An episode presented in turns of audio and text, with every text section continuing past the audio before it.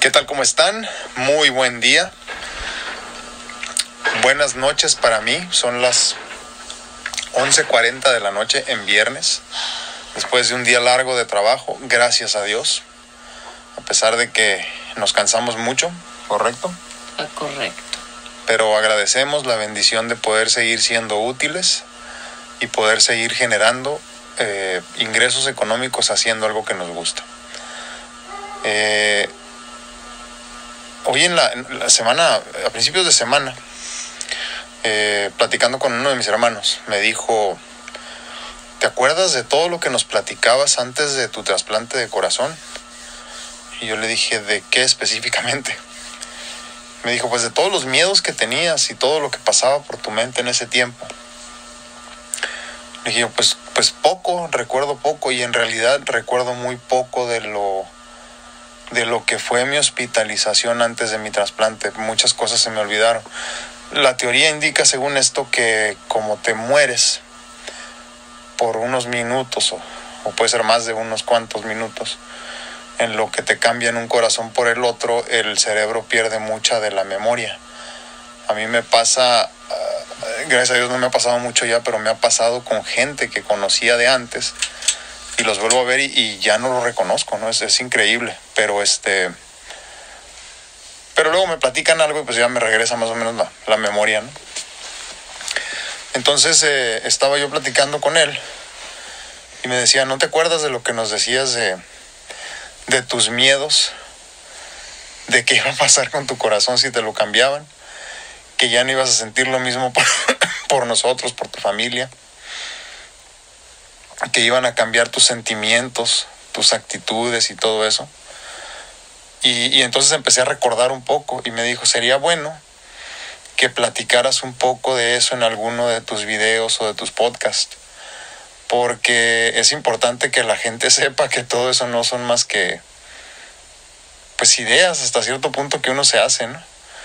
Con eso que nos han metido tanto la idea con la mercadotecnia del 14 de febrero y cuanta cosa más, pensamos que en el corazón se guardan los sentimientos, ¿no? Las inquietudes, el amor. Y definitivamente no es así. El ser humano básicamente somos el cerebro y los nervios que, que, que, conectan la espina dorsal. De ahí en fuera todo lo demás está diseñado específicamente para hacer funcionar eso y para protegerlo. Y ahí es donde se guarda todo eso. Pero todo esto me puso a pensar que definitivamente todo eso es cierto. Yo en este momento de mi vida, después de muchos años de enfermedad y algunos años de estudiar lo poco que conozco de medicina, he comprendido eh, muchas cosas que antes yo pensaba que eran como, como verdades y no terminaron siendo más que creencias medio absurdas. Yo pensaba verdaderamente en aquel tiempo, yo me preocupaba más bien, porque yo creía en realidad que una vez cambiándome el corazón yo iba a ser otra persona, que en verdad iba a dejar de ser yo, que no iba a querer a mi esposa, que en ese tiempo pues, era mi novia, ¿no? Eh, ¿Qué era tu esposa? No, cuando me dieron la noticia, no. Mm. Yo estoy hablando de. Ah, es que era mi esposa. Pero pues, yo estoy hablando de, del tiempo antes, ¿no? De, sí. de, de, cuando me dieron la noticia. Todavía cuando estuve, me acuerdo, y les digo, todo esto es como borroso, ¿no? Pero todavía me acuerdo que tenía yo esos miedos, por ejemplo, en junio del 2005, meses antes de casarme, estuve hospitalizado y me acuerdo yo que seguía con esos miedos, ¿no? Porque, porque yo en verdad creía muy dentro de mí que, que todo, todo mi ser, todo yo iba a cambiar. Y no iba a ser la misma persona ya jamás, porque ya no iba a tener el mismo corazón. Y creo que mucho de eso se fue conmigo, mucho de ese miedo se fue conmigo hasta el último momento. Eh, yo recuerdo con mucho cariño y, a veces con, con dolor, ¿no? Hasta cierto punto el día que, que, llegó mi corazón, un 18 de diciembre del 2005. Toda la noticia la recibí bien, todos estuvimos muy contentos, pero cuando me dijeron, si mal no recuerdo, me iban a sacar de ahí como a las 2 de la tarde, por decirles algo, ¿no? Del cuarto en, cuidados intensivos, cuidados críticos, eh, eh, y me iban a llevar ya, ya preparación para el quirófano eh, me dijeron, este, a las 2 de la tarde vamos a venir por ti, ¿no? Porque a las 4 o 5 más tarde ya debes de estar en el, en el quirófano. Entonces estuve con toda la familia ahí, todos muy contentos, todo muy feliz. En el momento que llegaron por mí, en ese momento que llegaron por mí me dijeron, Alfredo, listo, vámonos. En ese momento, lo único que recuerdo es que, miren, así más o menos fue. Tomé mi mano y me la puse así sobre del área del corazón, ¿no? generalizado. Y lo único que pensé es, este es el último momento que vamos a estar juntos. Y en ese momento se me viene el vómito. ¡Buf! Exagerado, me acuerdo que le dije a mi esposa, el bote, el bote, ¿te acuerdas que te Sí. dije? Y pum, lo aventé todo nomás. Sentí unos nervios y un miedo como nunca había sentido. Y creo que mucho de eso tenía que ver con la situación, eh, hasta cierto punto, de, esas ideas que yo tenía. Que en ese momento se acababa mi historia como Alfredo y empezaba una con un desconocido.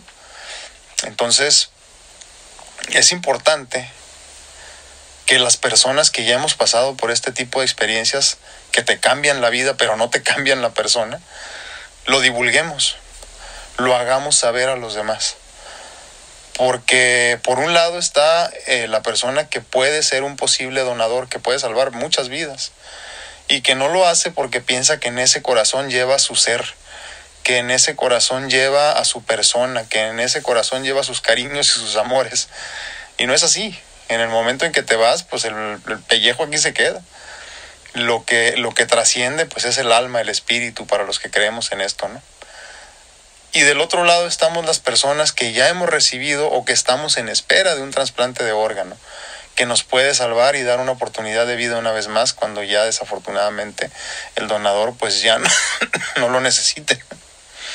Entonces, es importante que nosotros, los que también estamos del otro lado de la moneda esperando un trasplante, comprendamos que nuestra esencia no es un órgano, que nuestra esencia no depende ni siquiera del corazón, siendo el órgano más importante en cuestión de trasplantes. ¿no? Muchas veces me lo han dicho los cardiólogos y otros tantos especialistas. En tu caso, hemos hecho el trasplante más difícil que hay, solo porque el trasplante de, de, de, de cerebro todavía no es una posibilidad. Entonces, el más difícil que hay es básicamente el de corazón. Y aún ahí, con todo eso, ese no eres tú, esa no es tu esencia. No te preocupes si necesitas un corazón o un órgano, no vas a cambiar, seguirás siendo tú. Denme un segundito porque se me está yendo el aire. Me pongo oxígeno y regreso con ustedes. Bueno, pues ya estoy de regreso con oxígeno y todo. Eh, a mi lado tengo, como siempre, a mi esposa. Este, no quiere salir mucho porque ya estamos listos para dormir. Y a mí, pues me vale.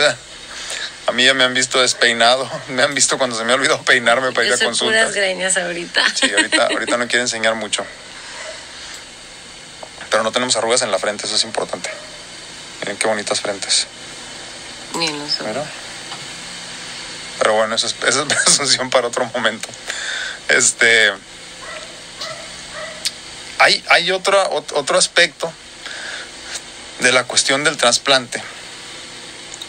que esto me lo comentaron en algún momento personas que van y, regalan su tiempo como servicio social. eh, que ya pasaron por un trasplante, ¿no? De- en mi caso específico, pues eran personas que habían pasado por un trasplante de corazón. Y esto sí es cierto, esto que les voy a comentar sí es verídico, sí sucede. Me dijeron, Alfredo, prepárate porque puede ser que muchas cosas que antes detestabas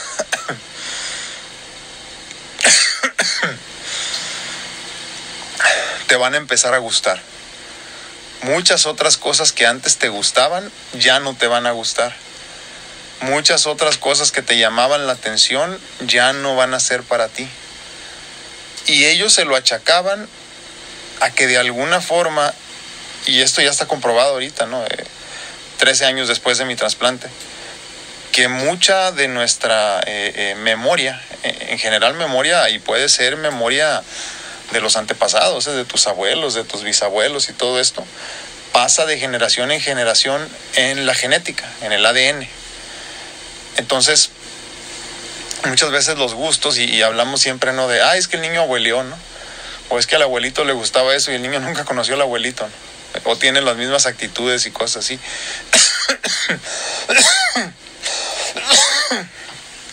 y ahora hay una escuela de pensamiento que cree que eso es una posibilidad, ¿no? Que cree que eso es cierto. Pues yo les platico mi caso muy específico. Fue increíblemente lo mío. eh, eh, yo, yo hasta la fecha no lo puedo creer y en ese momento pues menos, ¿no? Yo toda mi vida tuve mucho problema porque yo desde muy chiquito lo recuerdo muy bien. Veía a mis primos que agarraban el bote de azúcar, por ejemplo. Se ponían azúcar en la mano y se la pasaban chupando azúcar cuando los papás no nos veían. Yo no. Yo agarraba el bote de sal. A mí me gustaba mucho la sal por alguna razón. Y la sal sola. ¿Mande? Y el picot, No, picot no, ni ¿no? nada. Acá se hacer. No. A mi, a mi, a mi prima Melissa, a mi comadre, a ella sí.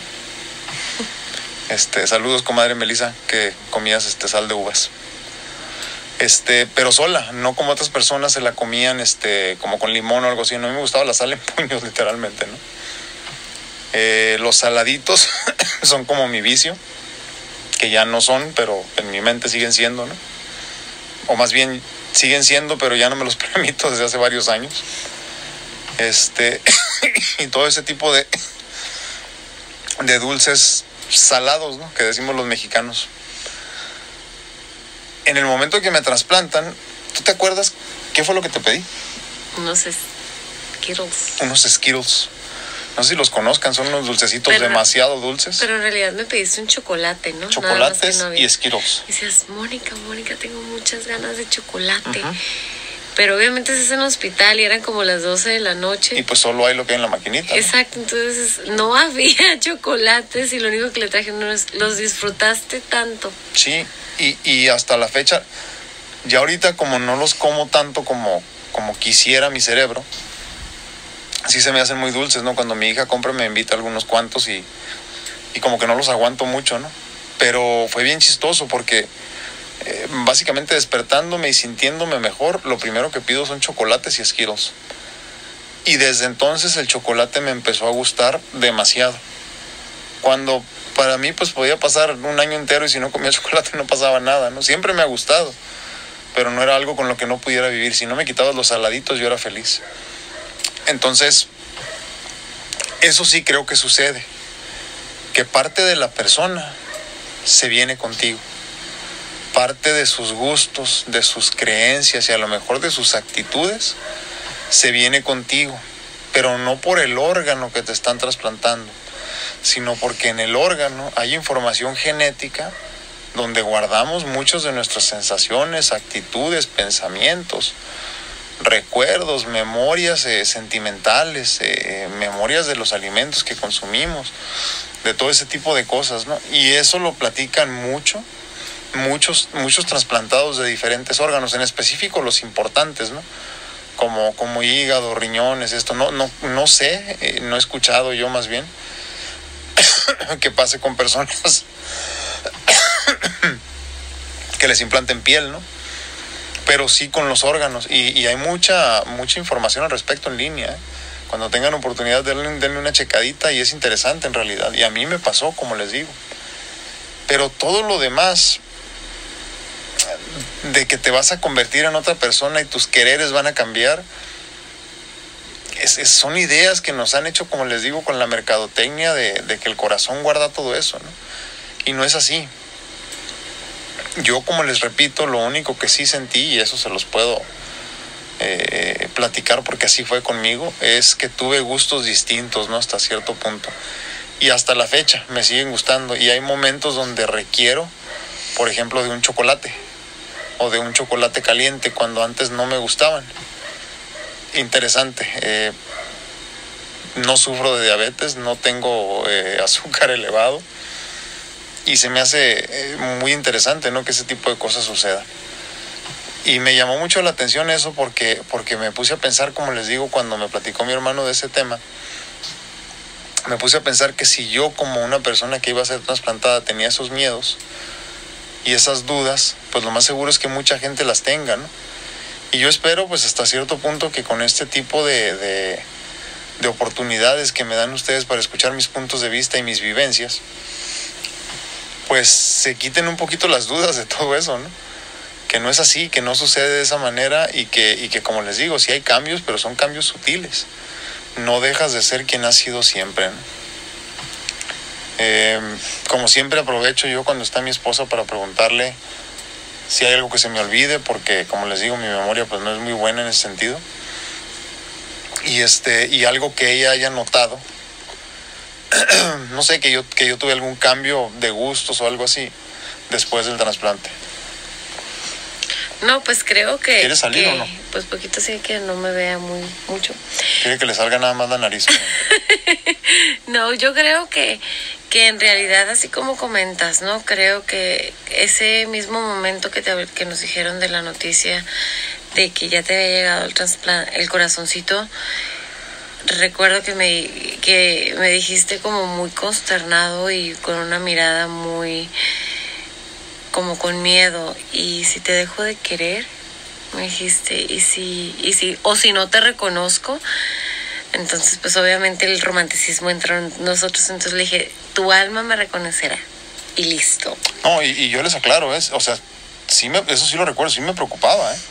Sí me preocupaba porque yo dije, espérate, o sea, me van a quitar mi corazón, voy a dejar de querer a la gente que quiero, o sea, no, espérate, no quiero nada, ¿no? Y, y es chistoso cómo nadie se toma el tiempo en la, en la medicina, me refiero a los médicos y todo eso, a decir, bueno, es que también nadie, na- a lo mejor nadie cree que la gente pensemos eso, ¿no? Es que yo creo que, que es lo último, o sea, el, el médico está tan preocupado en que los anticuerpos, el rechazo, el tipo sanguíneo y demás, que yo creo que ni, ni por aquí, ¿no? Sí. Y que también muchos de esos médicos, los que hacen la cirugía, ya no tienen el contacto con el paciente. Claro. Entonces ya no tienen como un cuidado posoperatorio donde puedan con ellos platicar, a ver, qué cambios hubo, ¿no? Yo, hasta- yo recuerdo que el, el- tu cardiólogo cuando recién eh, tuvimos ya las cirugías post, post- digo, las evaluaciones posoperatorias, o sea, nunca te preguntaron qué cambios sentiste o, o demás, ¿no? Sino que No. simplemente sabes que vamos bien, no tienes rechazo, este salieron bien los números, el conteo va perfecto, entonces creo que eso es lo que, que no hay como ese post-evolución, ¿no? Entonces sí me acuerdo que sí me, que, que me dijiste muy consternado eso, ¿no? De que, híjole, y te podré y seguiré sintiendo lo mismo, o te voy a reconocer, o, o qué irá a pasar, ¿no? Entonces, sí, pues en efecto yo creo que se te salieron las lágrimas, ¿no? Cuando recién tu Es papá que sí yo, me preocupaba. cuando tu papá y yo recién entramos al cuarto y nos viste, pues sí, sí, obviamente sí. sí Pero ¿en qué momento te refieres tú? Que ya que, ya que tú ya habías despertado, pues O obviamente sea, ya, no. ya que me pusieron el corazón nuevo. Sí, no Ah, hubo ningún cambio. Este, y lo que sí, yo me acuerdo que me sorprendí, que dije, Dios, o sea, ¿qué está pasando aquí? Que fue cuando... Pero no, no hables de lo que no debes de hablar, ¿eh? Si, si, si viste algo ahí que te asombró, no digas nada, no, porque que fue que... eso es, eso es este clasificación X, por favor. No, quiero No. presumir de nada, pero la gente se asusta cuando me ve. No, que yo creo que fue cuando tú me pediste el chocolate, ¿no? Sí. Que, que unos días antes, mientras tú estabas hospitalizado, nos estábamos burlando de un amigo tuyo que, que, que dijimos, es que tú debiste haber sido mujer porque estás siempre como que con los carbohidratos y demás, y tú no eras Ah, una sí. persona que comías nada. O sea, yo me acuerdo que, que yo siempre he sido fanática del chocolate y tú siempre decías, no, no, a mí cómprame un saladito, ¿no?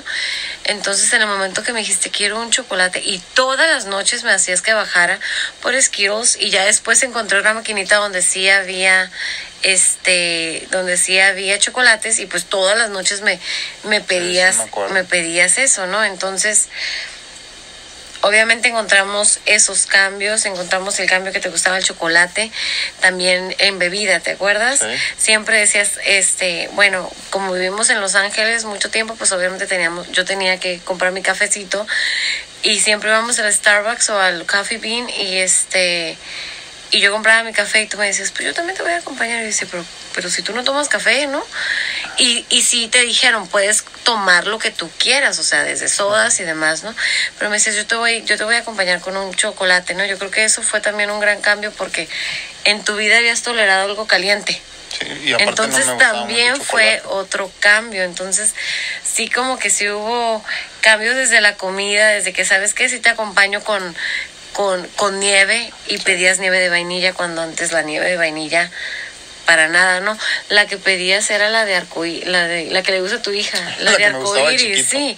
Entonces como colores que son como muy sour, ajá, como muy agridulces son los colores que te gustan a ti, digo los colores, los sabores. Entonces este pedías de vainilla, entonces yo pues qué está pasando, ¿no? Sí, es cierto. O a veces me pedías la de ah, chocolate con chocolate, chocolate chip, ¿no? Entonces, sí, sí hubo cambios, pero creo que uno está tan emocionado viviendo esas experiencias que, que estás conociendo también una nueva etapa que, que obviamente es muy, la verdad, muy emocionante, ¿no? Y pues con dándole, dando gracias por la alegría de que uno está recuperando la, la salud, ¿no? Sí, como, como comentario del calcio yo sí quisiera decir esto, ¿no? Porque me, me, vino a la mente ahorita y no tiene nada que ver con el tema el, recibir un trasplante de algún órgano. Pelos, Hazte un poquito para acá para que se vean. Es que no creo que salgan mis pelillos todos greñudos. No te preocupes, a mí me están cerrando los ojos de sueño. ya son las 12. Este. Eh, recibir un trasplante de órgano te cambia la vida. O sea, literalmente te cambia la vida. No nada más porque te sientes mejor, sino porque te cambia, te hace. te hace ver la vida de otra manera. No nada más a ti, eh, a todos los que te rodean. O sea, no nada más a la persona que lo pasa, no nada más al paciente. Pero sí hay algo muy importante y yo estoy peleado mucho con eso porque eh, entiendo, así es el mundo y así es esto y, el dinero mueve el mundo, ¿no? Pero ahorita que comentaba Mónica que decía es que tuvimos que vivir en Los Ángeles y este y teníamos que hacer esto, teníamos que hacer aquello y este y tratamos de hacer lo mejor posible eh, con, con, lo que teníamos, ¿no?